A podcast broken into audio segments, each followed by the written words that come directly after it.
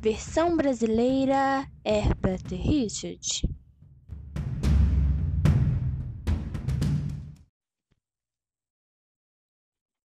A origem da ética.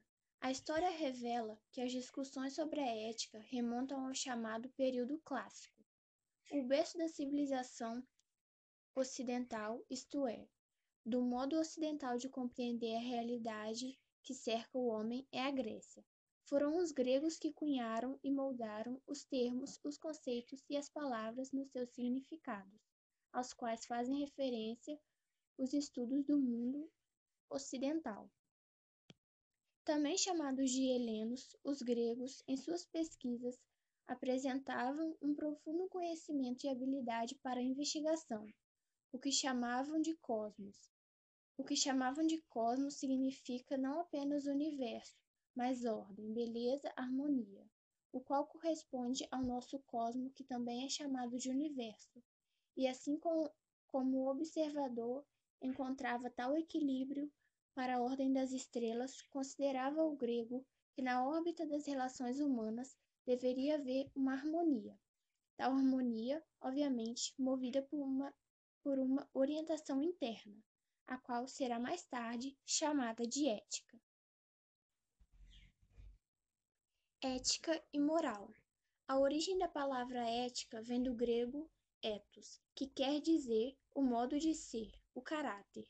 Os romanos traduziram grego para o latim mos, ou no plural mores, que quer dizer costume, de onde vem a palavra moral.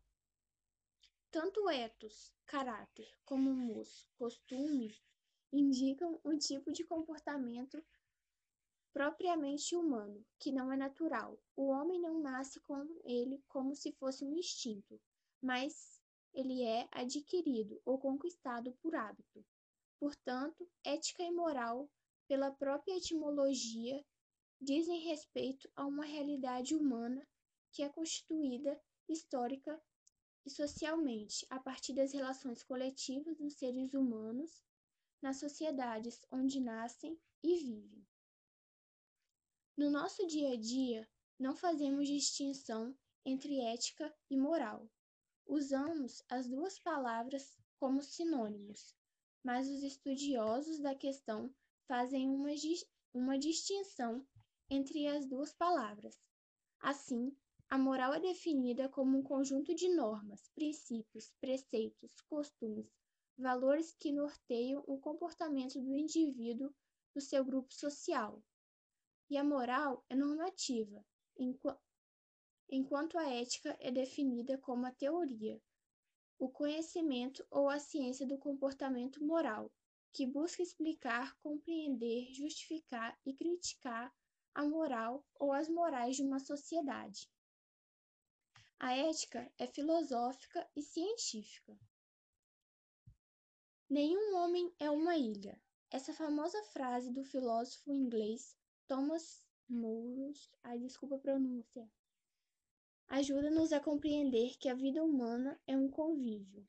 Para o ser humano viver é conviver. É justamente na convivência, na vida social e comunitária, que o ser humano se descobre e se realiza enquanto ser moral e ético. É a relação com o outro que surgem os problemas e as indagações morais. O que devo fazer? Como agir em determinada situação? Como com como comportar-me perante o outro. Diante da corrupção das injustiças, o que fazer? Portanto, constantemente no nosso cotidiano encontramos situações que nos colocam problemas morais.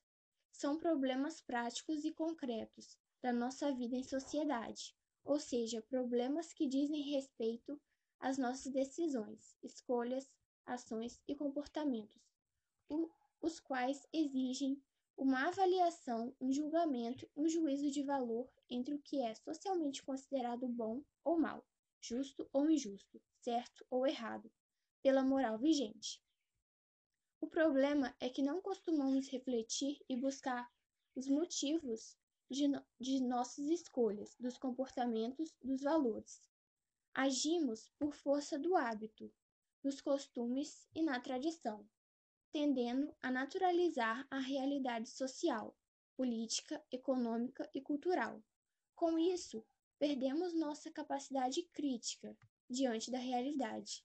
Em outras palavras, não costumamos fazer ética, pois, pois não fazemos a crítica, nem buscamos compreender e explicitar a nossa realidade moral.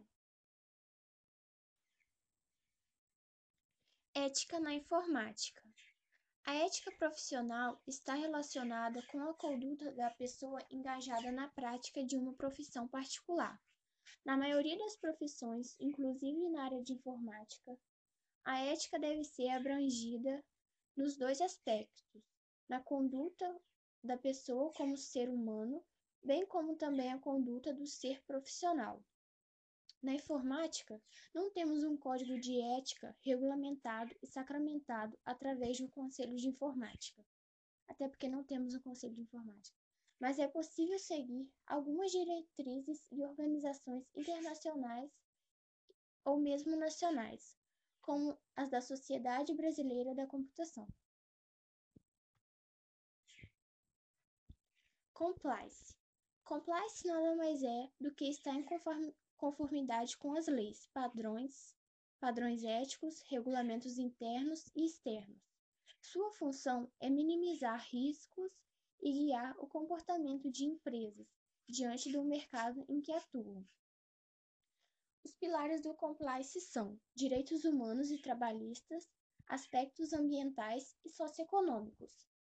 Foi graças ao último pilar listado que o termo ficou famoso no Brasil, principalmente por ser, por ser o encarregado da transparência financeira, um ramo que se destacou graças aos, aos escândalos de corrupção. Para incentivar o compliance, as empresas investem na formação de seus funcionários, para fomentar neles um comportamento ético. Algumas das leis e convenções que visam assegurar compliance internacionalmente é a FCPI, que faz parte da legislação estadunidense, a Convenção da OCDE e a Convenção da ONU contra a Corrupção.